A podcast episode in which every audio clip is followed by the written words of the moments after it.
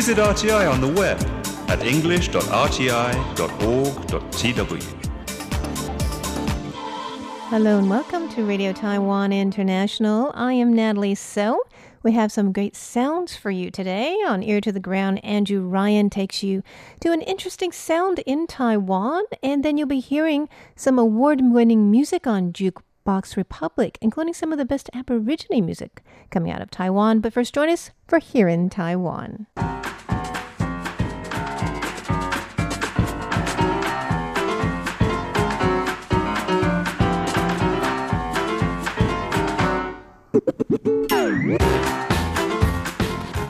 Welcome to Here in Taiwan. It's Monday, August 5th, and in the studio we have Leslie Liao, Hello, everybody. Shirley Lin. Hello. And I am Natalie So. Well, we are way into Ghost Month, and we'll be talking about some of the taboos that people are observing this month. Also, Taiwan's highest cell tower, and it's very, very high. We'll be telling you where that is. And we have stories of a couple of awesome seniors and another Formosan black bear and the mom and cub have been sighted. Story about them coming right up.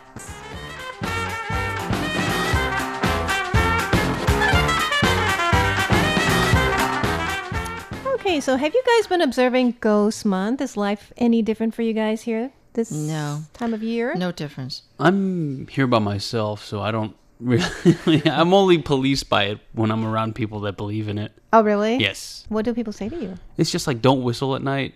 Oh, do you usually whistle? I, I like to whistle. Yeah, I like haven't to we whistle. heard him whistle down the hall all the Are you time? Yes, It's definitely here me. at RTI.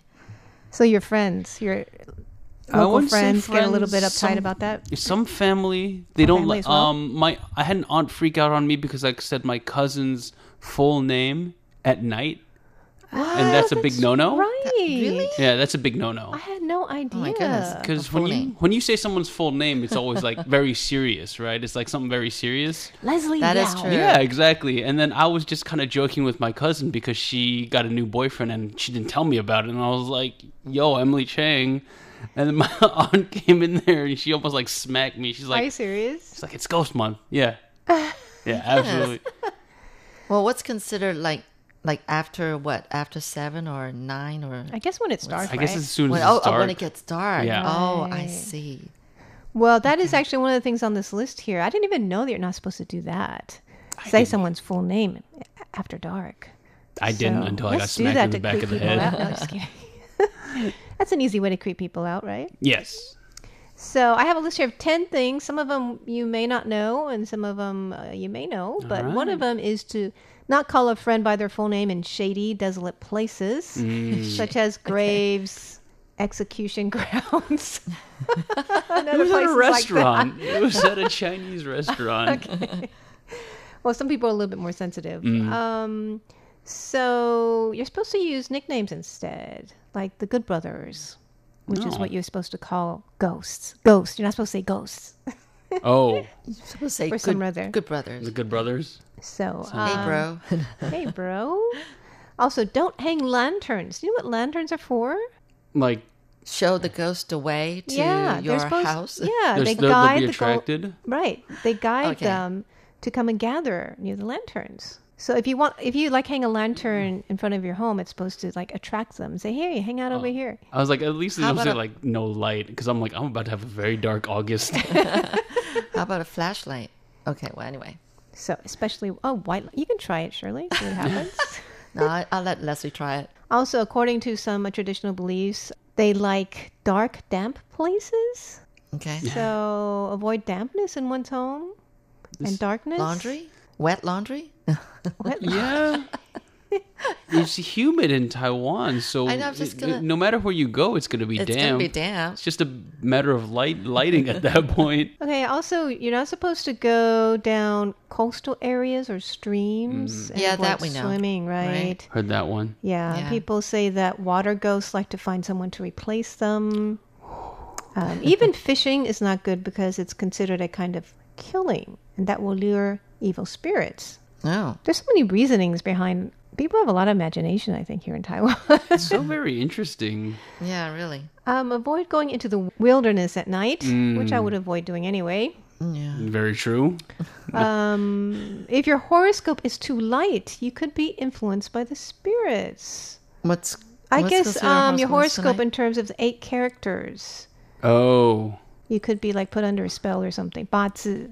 Okay. So we're not into that, so we don't know too I'm much not- about. it. yeah, but there's I'm certain not- ways don't that you really- can know about that. calculate I don't even by know. your birthday, Mm. like how heavy you are, how light you are.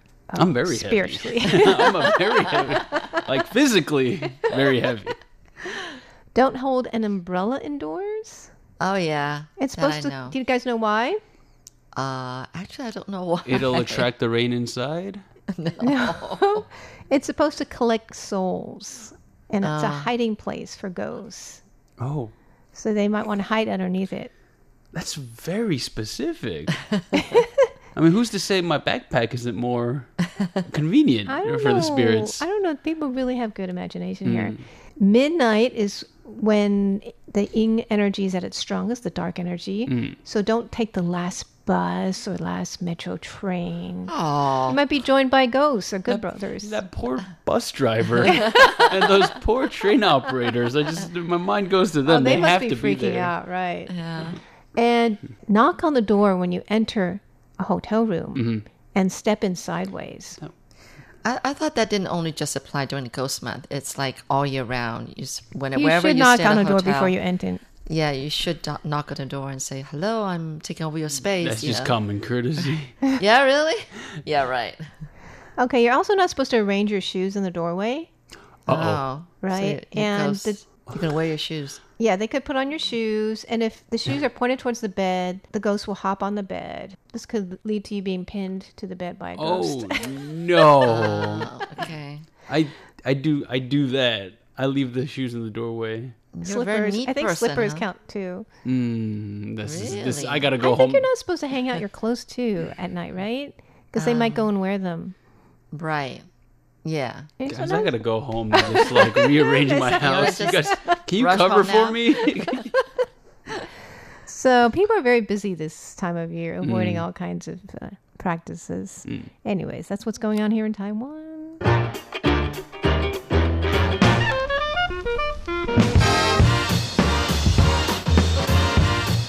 Okay, something cool that's going on way high up on a mountaintop in Taiwan. Tell us about that. That's right. So um, I'm going to begin by saying this is happening at Jade Mountain, which is Taiwan's highest peak.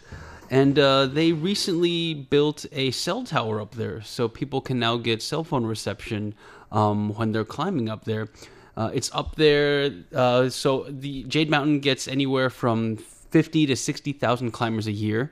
And when you have that many people in the outdoors at such a high elevation, and you know something's going to happen knock on wood and in, in the past poor cell reception would inhibit a lot of like emergency and, and communication That's services true.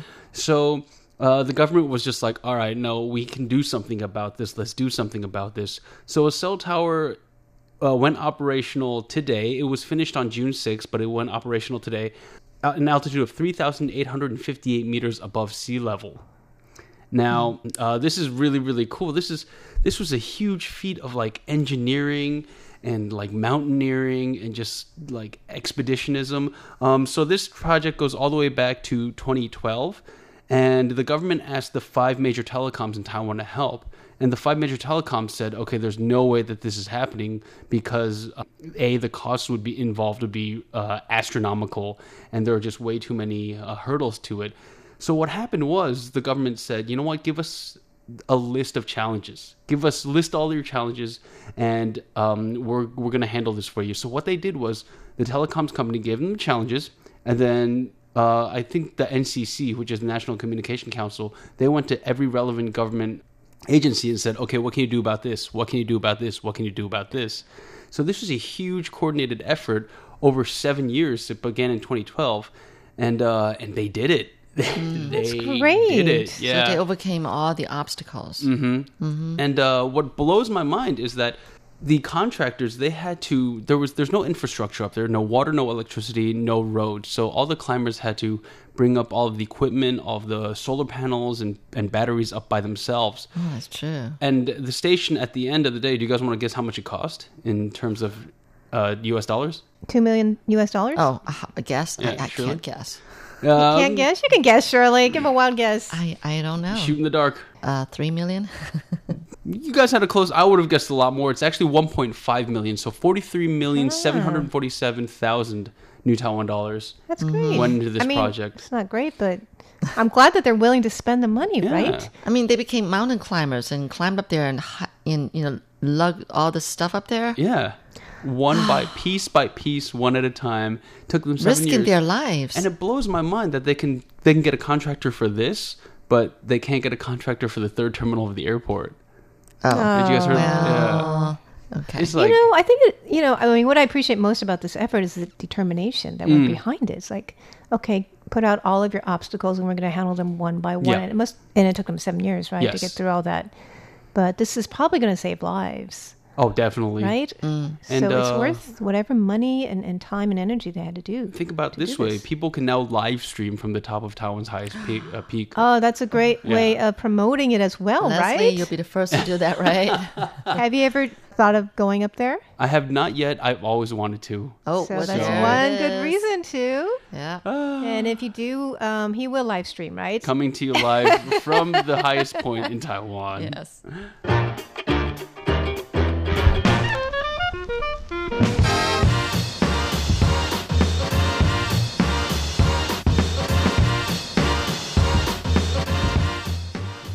Okay, so we have some stories about some awesome seniors, senior men. Actually, tell us about that, Shirley. Okay, which one should go first? The 101 year old Yes, um, hairdresser. Yes, okay. that's pretty impressive. Yeah, so um yes, like I said, there's a 100 year old 101 year old hairdresser uh, in you know the, the popular place Dihua Street in Taipei. And uh, he just celebrated his birthday actually on January 2nd. But um, recently, um, some volunteers from the Huashan Social Welfare Foundation celebrated an early Father's Day because Father's Day in Taiwan falls on August 8th. And anyway, so Lin Nen Huo, that's his name. He was born in Fuzhou, China. He came to Taiwan more than 70 years ago with the KMT. And then uh, he set up a barber- barbershop in his house, which still opens from 9 a.m. to 9 p.m. every day. Oh my gosh, those are long working hours for. A, Well, he only sees man. about two people each week. Oh, I mean, okay. at his age right now, but uh, but the thing is that at his barber shop, you know, the chair, the hair dryer, all the tools that he used in his shop, as well as his furniture, have all been with him for decades. He refused to change to new furniture and everything. Pretty, you know? pretty um, durable, huh? Yep, yep. And so then when the volunteers uh, visited him and celebrated Father's Day with him, he uh, trimmed one of the volunteers' hair. I don't know if it was for, for, for free or hmm. whatever. But anyway, so basically, Lin lives a very frugal life and he refuses, like I said, to, to replace any of his household items. So the foundation purchased a new bedding to replace his old one to hmm. let him sleep better. Now, he has no children, but he had a wife who passed away 56 years ago. Oh, oh Which meant that's a that- long time ago. Yeah, he lost his wife when he was 45. I oh did the math. Gosh, and he never remarried. No, I don't think so. Oh. And um, he traveled to China once every year to visit his family, but he loves Taiwan so much he refused to move back.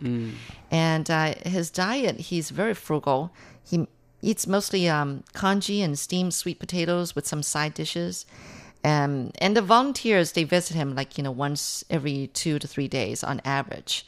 Oh, that's nice. Yeah. So that is what an amazing I'm so man. curious. I wanted that must be one heck of a haircut with Yeah. that much experience, seventy years of experience. you can go check. Go, Probably go is see really him. quick too. I kind of wanted. I kind of will. I think I will. All right. Yeah, Yes. do On like a Dihua live Street. stream from there. Just a live stream my whole life. Okay. Well, I do have a story of another senior, and uh, he's a model senior. Uh, he's 94, not as old, but still, that's old, right? Um, his name is Ye Xiangqing, and he's um, actually um, uh, crowned the Hsinchu County Model Father um, because he has exceptional health, and he's uh, he and his family has contributed a lot to the community. He had been a farmer his entire life, and uh, of course, he had some financial hardships early on, but uh, he had always thought that education is really important and insisted his children went to school. And he would always tell his kids, you know, to stay away from, to be good to others and, and to stay away from tobacco and alcohol. And um, he said that he also said to his children that we should suffer financially rather than take advantage of others. And so his attitude has really helped influence his uh, his sons and his daughters-in-law. Like um, one of his sons is a volunteer firefighter. Actually, he's already retired. And then his wife, uh, this son's wife, um, serves as the chief of Baoshan Township's women's volunteer firefighters Wow. for Wow. more than two decades. That's cool. And it seems like maybe she'd retired too already. But anyway, so um, basically the Ye family's fortunes began improving after um, they invested in real estate, and then urbanization also helped the family financially. So because of that, they were always there to help with the community's infrastructure. Like for example, if they were going to be building some roads or widening some roads, or you know uh, when they were building the uh, Baoshan police station or building a temple uh, in the town, uh, the Ye family was always the first to donate money to the projects. And the government had tried to reimburse the family, but they refused to take any of the government's money. Money, so that's that's the Ye family. And they even built a couple of basketball courts for one of the elementary schools Wow. there. Yeah, and he's really ex- he has really exceptionally great health. Apparently, one time the family wanted to, um, you know, hire him a caretaker, but the caretaker quit the next day because he was saying that 94 year old Mr. Ye is so healthy and is capable of walking by himself and doing everything by himself. So what's the point, you know? yeah. So this is amazing. At 94, at 94, he's really healthy. Fascinating. And um, so they just gave him the role model award just this past Sunday or just yesterday. Yeah. Well, that's wonderful. And I mean, the way he's influenced his family too, Yeah. right? That they all are such givers to the community, and they seem to love doing that. And I really am inspired by their good health as well. Yeah, I'm starting to think about my grandmother, and she's 95. Mm-hmm. And I, there is no way I can imagine her living on her own because we, we have a, ter- a caretaker for her too. yeah. I mean, don't get me wrong. She has an appetite like you would not believe, and she sleeps. So Yeah. she's doing all the things that you need to do to be have a healthy body, but uh, functionality wise, she's very limited in how she can uh, her mobility, and she's also very like her her mind isn't all that clear. Yeah. So it's always like a three out of ten chance that I'll go back and she can still like say my name. Yeah. Yeah. Yeah. But like when she does it, it's like, oh, grandma remember my name this time. I know. My grandmother lived to be 102. wow. And, you know, my dad and his brothers and sisters, they just think that it was because my grandma was eating, um, you know, sesame oil chicken all year round. Are you serious? yeah, ma you ji. They think that's the reason that God is so healthy and lives so long. Sesame is long. good for you, actually. It is. All right. Well, those are very inspiring stories. And we have a little story about another um, pair of Formosan black bears and a little advice on what to do if you ever come across a bear. One was spotted um, alongside a road by a motorist. They were driving near the Nan An waterfall, and a bear, a Formosan black bear, crossed the road oh, and climbed over the railing, and then they reported it. That's what you're supposed to do. Oh, oh report okay. it because they're very rare animals.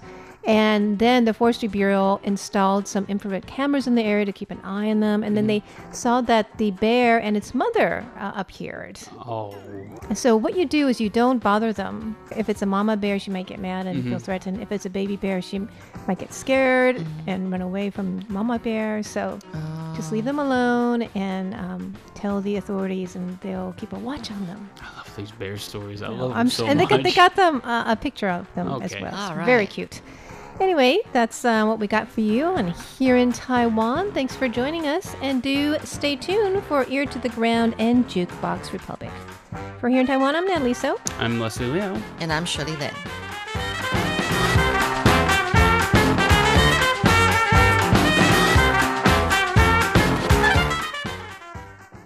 なろ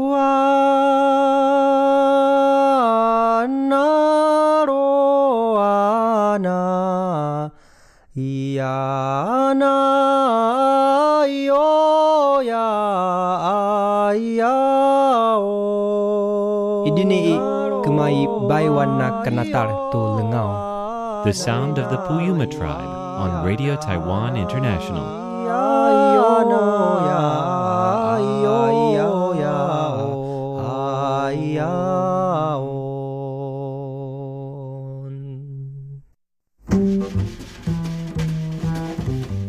I love to start my first program of the year with a little surprise. So last week, when I discovered a mysterious package sitting on my desk, I knew that somehow it would feature in today's program. I'm Andrew Ryan, and in today's Ear to the Ground, I want you to help me unwrap a sound. 贴紧台湾的羊耳朵，an ear to the ground。 Okay, I have this package sitting in front of me, and it says on it, Attention, c'est fragile. Oh, sorry, my French isn't that great, but it says, Attention, it's fragile. Uh, and then it says, 放水进去，可以吹出好听的声音. Pour water in it, and you can make uh, a beautiful sound. And this is 法语 Tifen, so it's from the uh, the former head of the French service. Her name is Tifen. So I'm just going to unwrap it and see what's inside.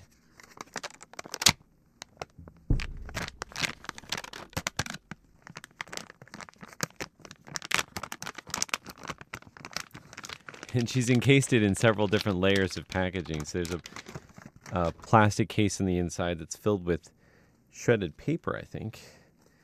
Oh, it's like Christmas. oh, wow. It's a little bird, and it has. It looks like it's made out of porcelain, so that's why it's fragile. And it has what looks like a little mouthpiece that you can blow into, and then it has a little blue head. It's a white bird, and then the wings are painted pink and yellow, and has blue along its breast. So, doesn't really make much of a sound, but pour water in it. It has a little hole in the top of its head, so I'm just gonna go and pour some water. I'm gonna go to the, the restroom, get some water, and pour it into it and see what happens. So hold on just a second.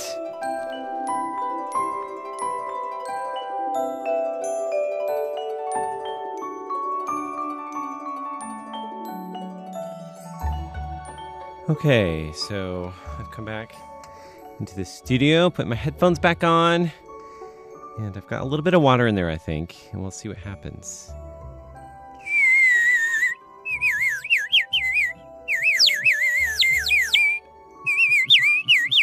How cool is that? It sounds like a real bird.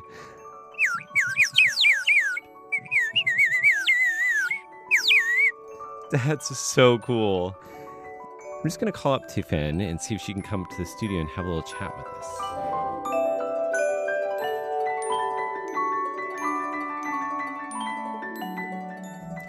A couple minutes later, she comes up and joins me in the studio.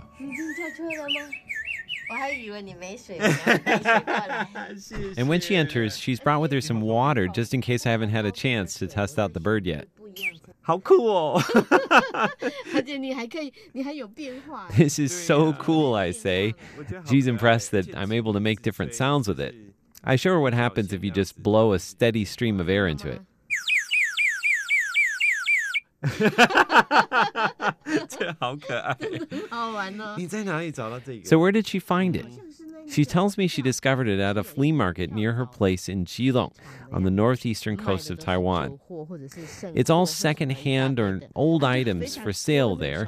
It's a little market that was set up by her neighborhood 只 chief. 是这个东西很好，很有趣，就是说，如果它摆在那儿， But she says if she hadn't asked the salesperson about this particular item, she would never have known that it made a 可以 sound. 出声音哦。其实我本人是没有收集有出声音的东西。 Tifen says she's never had a particular interest in things that make noises. It was only after I mentioned my interest that she began to keep her eyes and her ears peeled. Mm. and this is what I love about Tifen, and indeed about the whole process of searching for and collecting sounds. Sure, the sounds are interesting in and of themselves, but what we're really looking for more than anything else is the story the human connection, the interaction with another person. That's what she did with the salesperson, and now, of course, that's exactly what she's created in giving me this gift. Thanks again to Tifen, and of course to all of our listeners, a very happy new year. With an ear to the ground, I'm Andrew Ryan.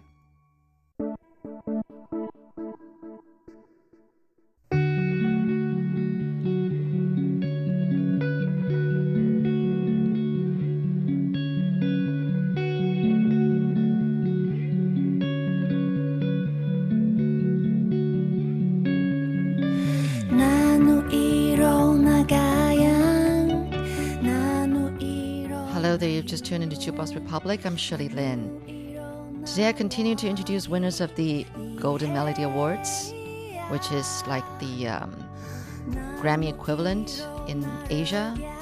It's uh, the biggest uh, music awards uh, in Asia, and it takes place in Taiwan every year. So today you're going to hear music of the Abor- Aboriginal language, okay? And that is uh, the winner of Best Album and Best Vocalist in the Aboriginal Language, uh, and also winner of Best Composer. Now, this one here is Yaway Mona, and the song is Xi Huan. I can't say the Aboriginal name. Xi Huan means like, like, I like it.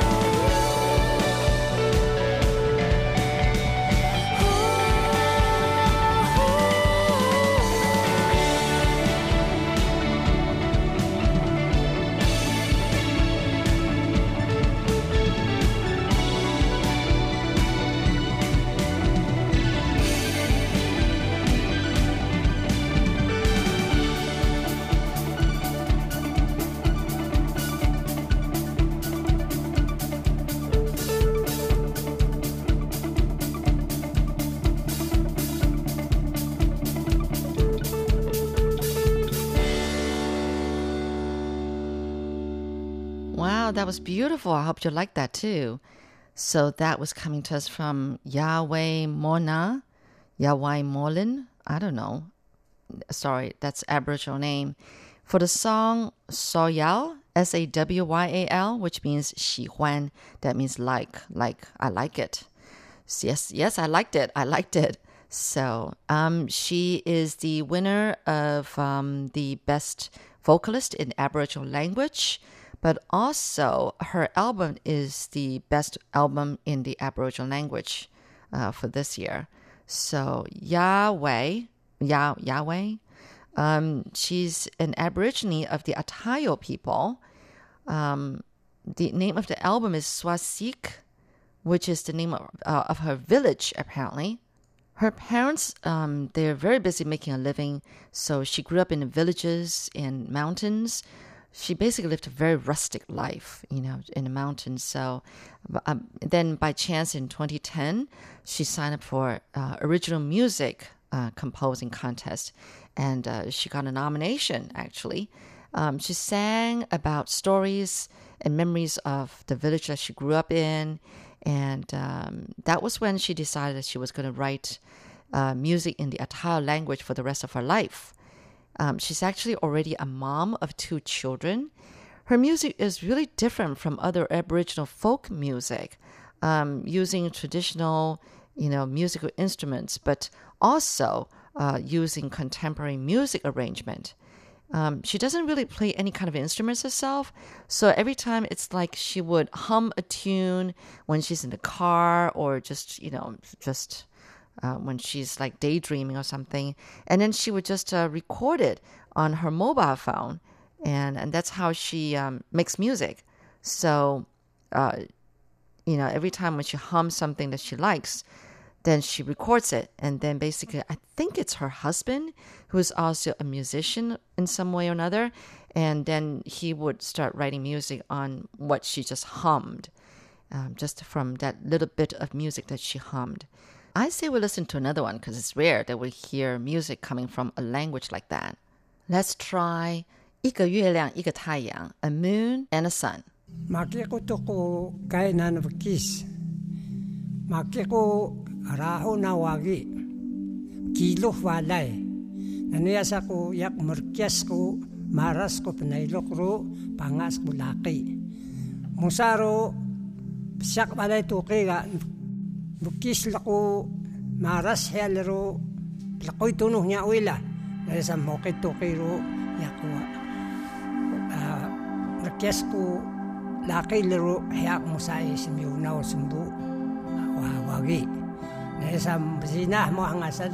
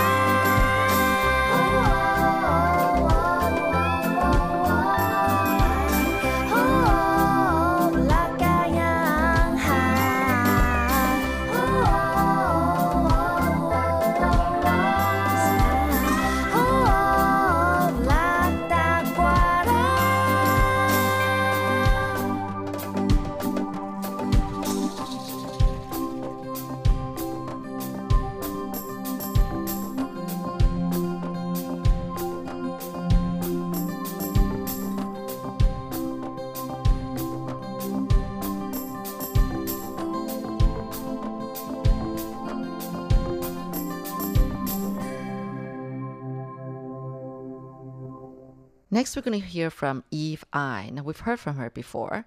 Um, she won Best Mandarin Female Singer Award in 2017. This time, she won uh, the Best Composer Award for Forever Young. This is one of the songs of her own album called Fade to Exist. You know, we know the phrase fail to exist, but this is fade, F A D E, fade to exist. So um, actually, I have played this album before, but it wouldn't hurt to hear her music again, right? From the same album. So let's start with the award winning song Forever Young.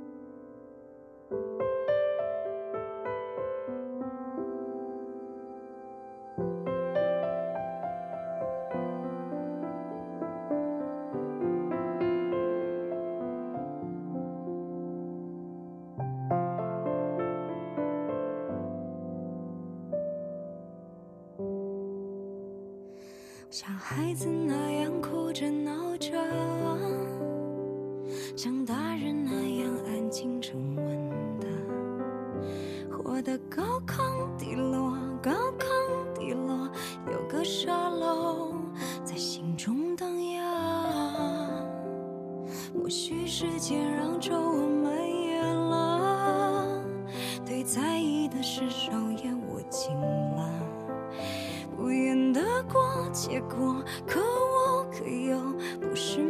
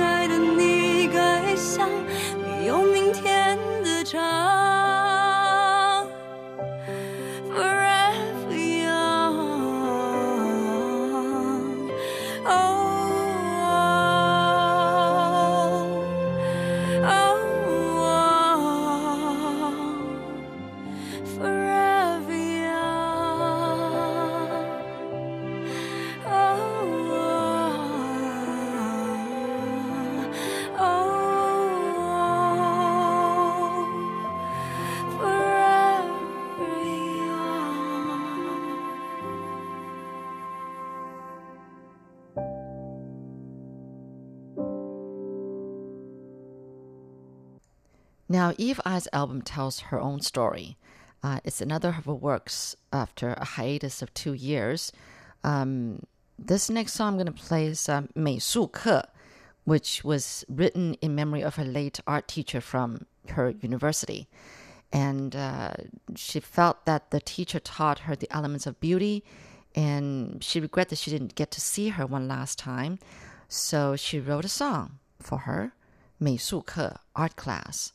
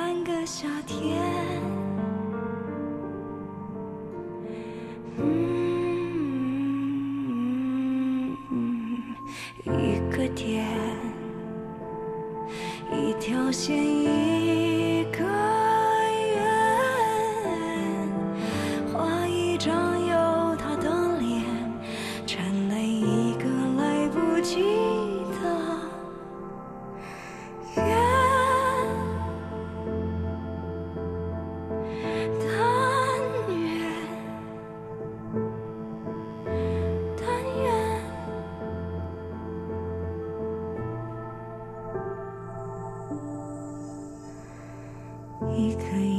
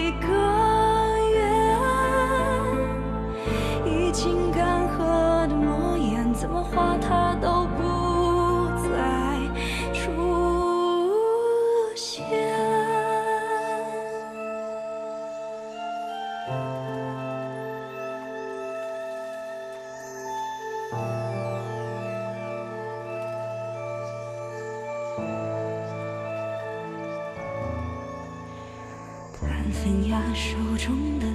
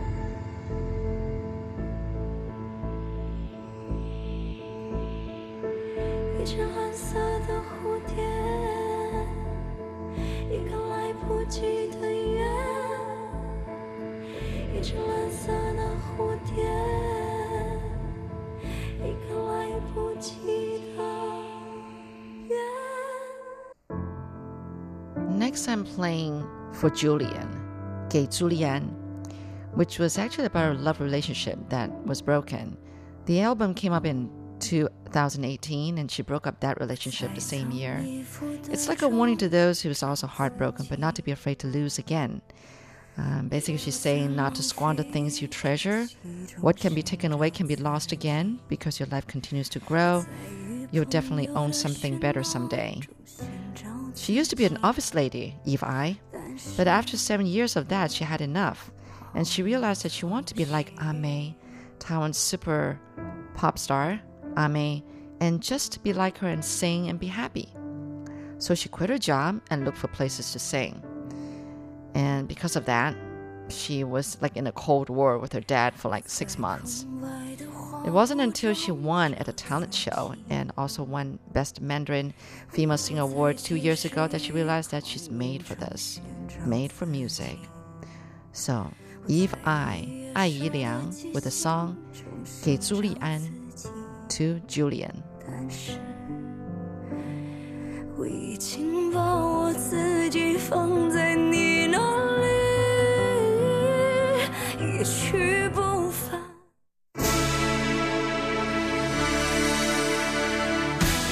Thank you for listening to Radio Taiwan International, broadcasting from Taipei, Taiwan.